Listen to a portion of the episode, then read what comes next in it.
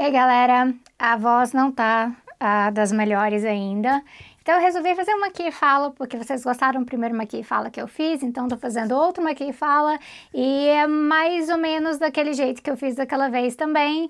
Vou falar umas coisas aleatórias para vocês que eu ando pensando, e hoje eu não sei exatamente o que, que eu vou fazer de maquiagem, vou meio que inventar aqui na hora, e eu quero falar sobre alguns termos que a gente acaba usando errado por aí, principalmente no Twitter, né, gente? Ah, é difícil. Mas vamos que vamos. Se eu prender meu cabelo, porque hoje que eu fiz uns cachos no cabelo, não dá, né? Não, não dá pra, pra fazer a maquiagem passar base no cabelo também. É, quando eu tava de cabelo loiro, várias vezes eu passava base no cabelo sem querer, ninguém percebia, nem mesmo eu. Pele já está preparada, tá, gente? Já passei hidratante, na verdade eu lavei o rosto, passei um tônico e aí agora eu passei hidratante, então já está hidratada. Também já passei um serum labial aqui para preparar o lábio, que também tá só craquelando, tá terrível a secura do Distrito Federal. Vamos de base. Uma das palavras que eu acho que a gente deveria discutir em termos que é usada errada é academicista. Ah, eu vejo o tempo inteiro as pessoas usando academicista errado. Então, eu prim primeiro preciso dar a definição do que é academicista. Academicista é aquela pessoa, vou falar geralmente aquele cara porque acontece isso muito na academia, que tem toda uma formação, tem, sei lá, seu diploma, aí faz seu mestrado, faz seu doutorado, faz um pós-doutorado, tem especialização de não sei o que lá, publica muito em revista A1, faz todas essas, todos esses paranauês da academia, e por conta disso acha que sabe melhor do que todo mundo e que está em cima de uma torre de marfim lá, ou é de mármore? Torre de mármore? Torre de marfim.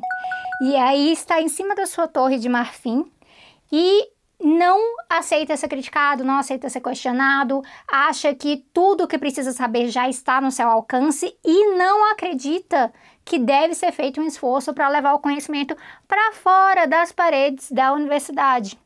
Não consegue compreender que o acesso à educação é extremamente desigual, então a gente deveria estar tá levando o debate para outros lugares. Então, na minha experiência, academicista é justamente aquele cara que acha que youtuber que fala de marxismo na internet está vulgarizando o marxismo, ou usa youtuber de jeito pejorativo, ou que quando tem debates que estão fluindo nas redes, acha que é tudo extremamente raso porque só ele que sabe das coisas. Existe essa, essa visão meio torta de que pesquisa é algo que só ocorre dentro do espaço acadêmico, gente. Isso não é verdade. Pesquisa ocorre ah, desde que você tenha acesso a conteúdo e métodos para entender como é que você está fazendo aquela pesquisa, como que você está pegando aquele assunto. Então, a pesquisa está no alcance de muita gente. A pesquisa é feita dentro de institutos, ela é feita dentro de coletivos, ela é feita dentro de partidos. Então, a gente não pode ter essa visão torta. E o que acaba sendo problemático nisso tudo é que muitas vezes a pessoa está lá fazendo uma crítica ah, estou fazendo uma crítica ao academicismo. Academicismo é horrível. E é mesmo. Mas ela acaba, na verdade, fazendo uma crítica ao conhecimento científico. Ela acaba, na verdade, falando que então você não precisa saber de nada para falar qualquer coisa. Qualquer um que se informar pode passar a dar opinião sobre algo. Não precisa ser formação acadêmica. Mas se você é produtor de conteúdo, é melhor que você pesquise o que você fala para você não ficar só reproduzindo o senso comum, para você não correr o risco de você falar algo absurdo porque você não domina o assunto, uma semana depois ter que pedir desculpas e aí o pessoal do cancelamento na internet que fala como é que é o negócio que eles usam lá do Mano Brown fora do contexto completamente. Ah, lembrei é, depois que inventaram desculpa nunca mais morreu ninguém, que é outra coisa que o pessoal usa totalmente fora do contexto. É normal errar. Errar ocorre. Uma coisa é você errar por descaso, por negligência, por não dar valor, e outra coisa é você errar acidentalmente. E aí, se você errou acidentalmente, você pedir desculpa e você modifi modificar a sua atuação, então eu tô falando assim, de algo que você falou errado na internet, gente, a, a desculpa faz parte do processo de autocrítica. É isso.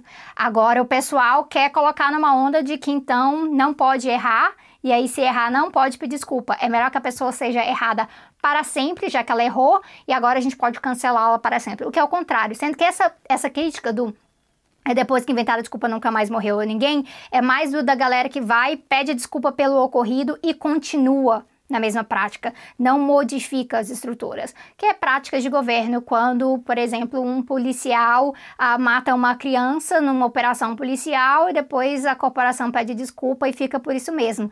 É aí, tá vendo? Eu acabei enfiando outro termo aqui que o pessoal usa errado no meio da coisa. Mas é isso, nós queremos combater sim o academicismo, parte do esforço de todo mundo, todo uh, produtor de conteúdo científico, de estar tá realmente falando de, dessas coisas na internet, de estar tá produzindo material para além do material das revistas. Isso é importante, gente. Essa coisa de revista científica não é algo absurdo. Nós precisamos disso para a gente saber qual é o rigor do nosso trabalho, para que ele alcance debates específicos e possa, possa ser avaliado por ali também entre os nossos pares, entre as pessoas que também são especialistas no assunto. Então não tem nada de errado com isso. O que está errado é achar que só isso basta, porque aí a gente vai ficar reproduzindo conhecimento dentro de um círculo muito seleto. E aí, gente, não vai dar certo, né? Não vai dar certo. Passando aqui o corretivo, porque eu tô terminando o livro atual. Eu acho que já falei para vocês em outros lugares, não sei se eu falei aqui no, no YouTube ainda, que eu tô terminando de escrever um livro uh, introdutório, mais acessível, bem mais acessível que os sintomas mórbidos, bem mais introdutório que os sintomas mórbidos. E aí eu tenho ficado acordada até mais tarde, então estou com olheiras. Então, corretivo é bom nessas horas, né? Minha sobrancelha já teve tanta, tanto formato diferente. Eu acho que eu finalmente defini o jeito que eu quero que ela fique. Usando este aqui, que é um pozinho que é multiuso. Serve para tudo quanto é coisa. E meio que combina comigo agora que eu estou ruiva. Ainda ruiva, né? Apesar de eu ter escurecido o cabelo para disfarçar a raiz. Eu vou dar um jeito de fazer essa raiz em casa. Vamos ver o desastre se eu aparecer de chapéu aqui no canal, vocês vão saber por quê. Mais importante é enfatizar essa curvinha aqui. Não carrega demais aqui não, tá, gente? E aí, a outra palavra que eu estava pensando, que eu acho que é importante, eu ainda vou fazer um glossário sobre essa palavra. Mas eu acho muito importante mencionar a questão do uso da palavra revolucionário, porque é uma palavra que é muito cooptada. Revolucionário significa uma ruptura. É uma ruptura. Então, você ser revolucionário é alguém que trabalha a favor dessa ruptura com o sistema, como estrutura. Não é algo diferente. Então, quando eles lançam por aí, tipo, um hambúrguer feito de plantas, que eu já fazia isso em casa, né? Grão de bico, lentilha e tudo mais. Mas fazem um e chama. Nossa, é revolucionário isso aqui. Não é, gente, não é revolucionário, não. Eu sinto muito informar, mas vende. Então o pessoal usa essa coisa de colocar revolução nas coisas porque vende desde que não seja a nossa revolução ecossocialista, né? Essa questão da palavra revolucionária, ela para mim ela pega muito pesado porque os próprios liberais se apropriam com muita força. Então pode virar um, uma simples noção aí de um produto que você vende, chama que é um revolucionário, ele revolucionou o mercado, quando na verdade é simplesmente uma coisa nova, diferente, que se apropria um pouco das coisas passadas e é um, um artefato ali de marketing mesmo. Ou quando eles tentam colocar que o que é realmente revolucionário é você estar tá se opondo, por exemplo, ao Bolsonaro. Mas se opor ao Bolsonaro não significa necessariamente ser revolucionário. Então, só uma oposição não vai ser revolucionário. Eu fiz o contorno bem levezinho, tá, gente? Porque também não, não vou exagerar hoje, não. Pozinho, pra eu já lacrar um pouquinho isso aqui, porque senão fica só o brilho. A gente vê como que a despolitização funciona, porque a nossa revolução não é possível. Mas se eles puderem usar a palavra revolução, eles vão usar. Afinal, ninguém quer ser chamado de contra-revolucionário. Não parece legal ser chamado de contra-revolucionário. Então, eles fazem todo esse esforço de negar o tipo de revolução que é possível. E aí tem vários exemplos aí também de falsas revoluções. Ah, coisas que são, assim, protestos, são chamadas de revoluções. É, junho de 2013, quando o pessoal falava, nossa, está sendo revolucionário, junho de 2013 não foi revolucionário, é uma mudança de conjuntura, mas Não, gente, não foi feita uma revolução, nem para melhor, nem para pior, porque não é esse o processo da revolução e da mudança de conjuntura em si. Eu vou colocar este aqui. Não sei se dá pra ver. Dá pra ver? Cara, não dá pra ver direito. Esse aqui.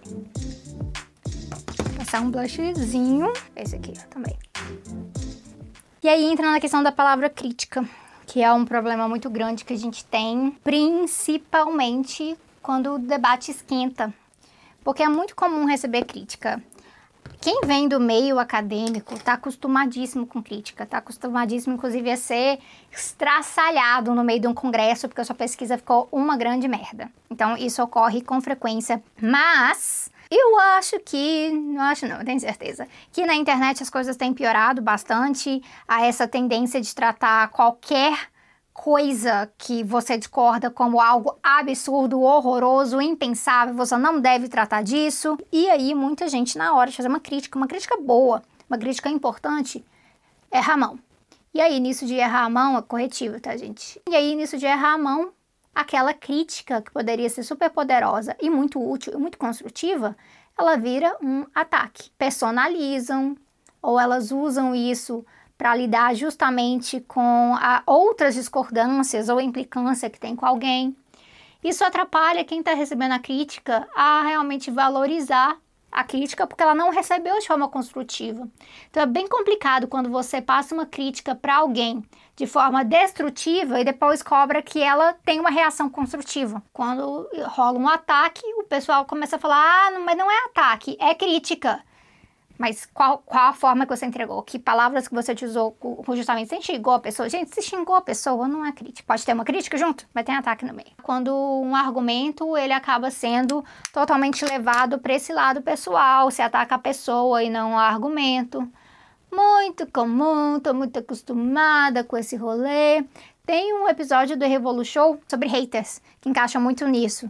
E aí, assim, a pessoa às vezes não é um hater, não quer ser um hater, mas faz a crítica errada e aí ela vai e acaba atacando e depois não entende porque ela está sendo interpretada como um hater. Que vale muito a pena uh, a gente observar como que a gente debate. Eu sou uma pessoa que consigo ficar muito pistola de vez em quando. Então, lógico, quando eu falo a gente, eu tô falando de mim também, tá? Eu não tô mandando ninguém fazer algo que eu não faria ou aprender algo que eu também não estou aprendendo. Quando eu participei daquele debate super curtinho de 20 minutos na CNN, que eu achava que na verdade ia ser 40 minutos, então, quando o debate acabou, eu fiquei, quê? Mas eu não falei nem metade do que eu queria falar. Então, tem um problema de vez em quando, quando isso ocorre. Uh, mas, por exemplo, o pessoal assim, nossa, mas deveria ter jantado, não jantou, você foi muito calma. Porque aparentemente, na cabeça das pessoas, um debate é entrar no ringue de boxe e começar a xingar todo mundo e ter frases de efeito e não passar a mensagem.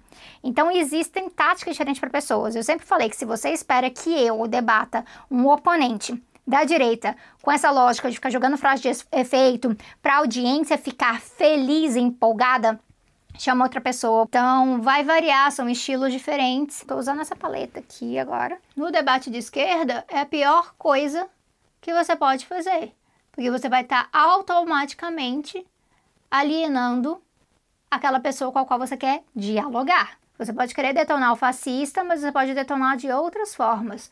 Mas a pessoa da esquerda, você quer dialogar.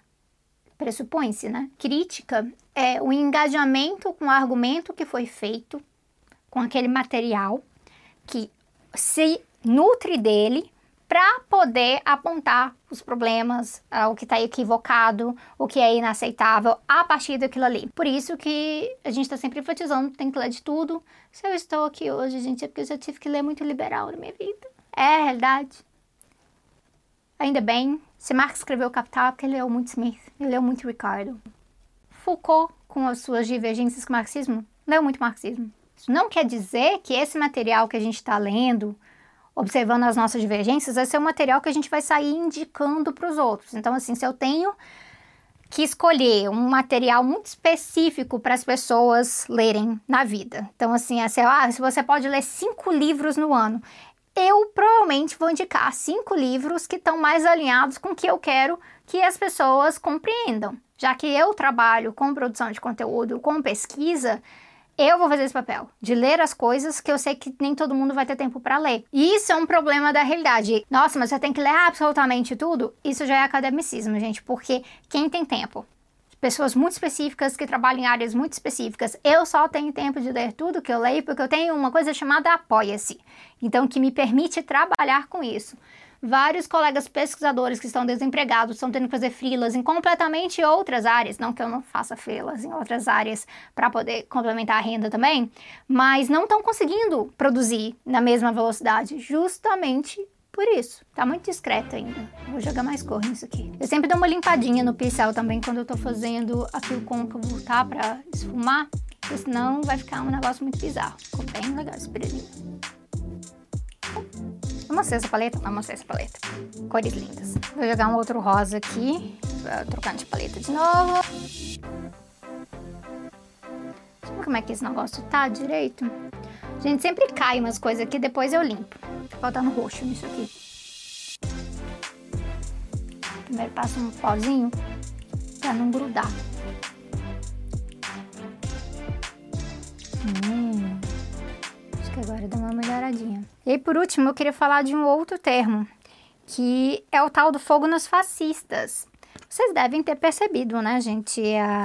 Desde que o negócio pegou aí da questão do antifa, quem é antifascista, quem não é antifascista, aí um monte de liberal ficou extremamente irritado da gente estar tá falando da importância do antifascismo, tá atrelado ao anticapitalismo e o antirracismo, e falando que a gente estava querendo colocar uma regra um código de regra para poder ser antifascista.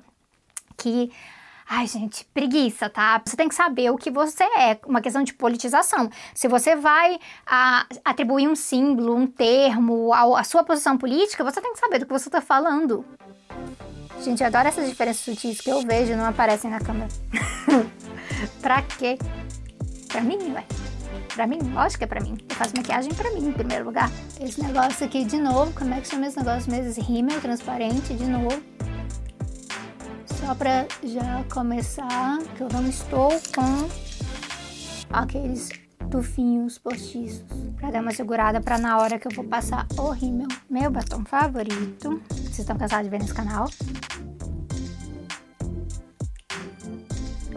E aí tem a questão do fogo nos fascistas, né, gente? Porque nessa coisa, nessa onda de xingar o Bolsonaro, de ter raiva do Bolsonaro, de falar que o Bolsonaro é um fascista e ele é horrível e tudo mais, um monte de gente se junta. Aí, de repente, quando tem pessoal na internet realmente proclamando o seu ódio pelo Bolsonaro, tem a galera. Não, mas como assim? Não, a gente tem que desejar melhoras para o Bolsonaro. A gente não pode desejar, desejar o mal dele.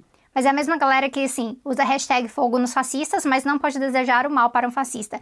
Então, acaba vindo com uma onda de uma superioridade moral, como se política fosse sobre isso. O que a gente está lidando concretamente é que existem tipos diferentes de ódio. Uma é o, né, a política do ódio em si, a política fascista que instrumentaliza o ódio contra a maioria, para dominar para fazer o mal nessa forma concreta.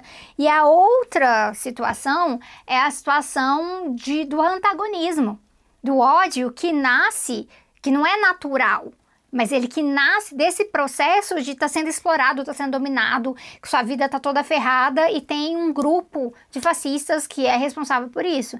Então não pode confundir, né? Aquele velho mote lá de não, não confundir a ação do opressor e a reação do oprimido. Então a gente volta a Paulo Freire, a gente fala muito disso na questão do marxismo humanista. O marxismo humanista não é pacifista, não tem isso nisso na verdade, está trabalhando isso. Quais são as táticas mais eficazes? E a gente não pode negar o ódio à burguesia. A gente não pode negar o ódio aos fascistas. Porque é natural de alguém que é explorado ter antagonismo com quem lhe explora. Só liberal vai tentar pintar isso como uma coisa limpinha, maravilhosa. Não devemos nos preocupar.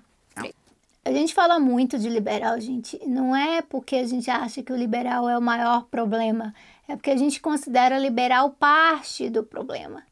E dá para ter relação tática, sim, mas a gente não pode abrir, abrir mão das nossas críticas.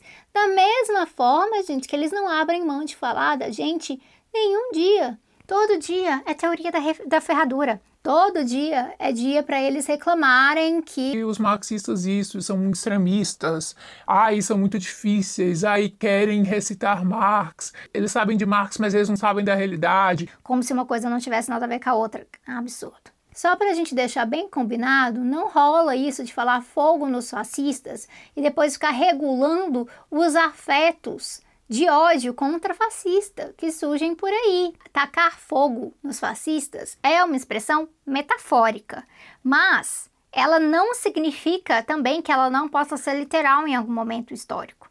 O que a gente não pode fazer é confundir fogo nos fascistas com rosas para os fascistas, pombinhas da paz para os fascistas. Não vai funcionar, nunca funcionou historicamente. Então, essa higienização que tentam fazer do antifascismo dá muito errado por conta disso. É por isso que a gente ficou enfatizando com muita força, principalmente umas semanas atrás, porque não dava para uma galera simplesmente se chamar de antifascista sem saber contexto, os tipos de táticas envolvidas nisso. Toda rosinha com rostinho, só para eu dar uma tocadinha aqui para ficar mais limpinho. Mas é isso que eu queria falar com vocês hoje devaneios super aleatórios, não sei se nada fez sentido, eu tô com a cabeça super, super, super pesada com essa coisa de terminar de escrever o livro, mais todos os mil problemas de saúde resolveram aparecer todos de uma vez. Aí descobri que na verdade eles não apareceram todos de uma vez, eles já estavam, eles só não estavam manifestando todos ao mesmo tempo.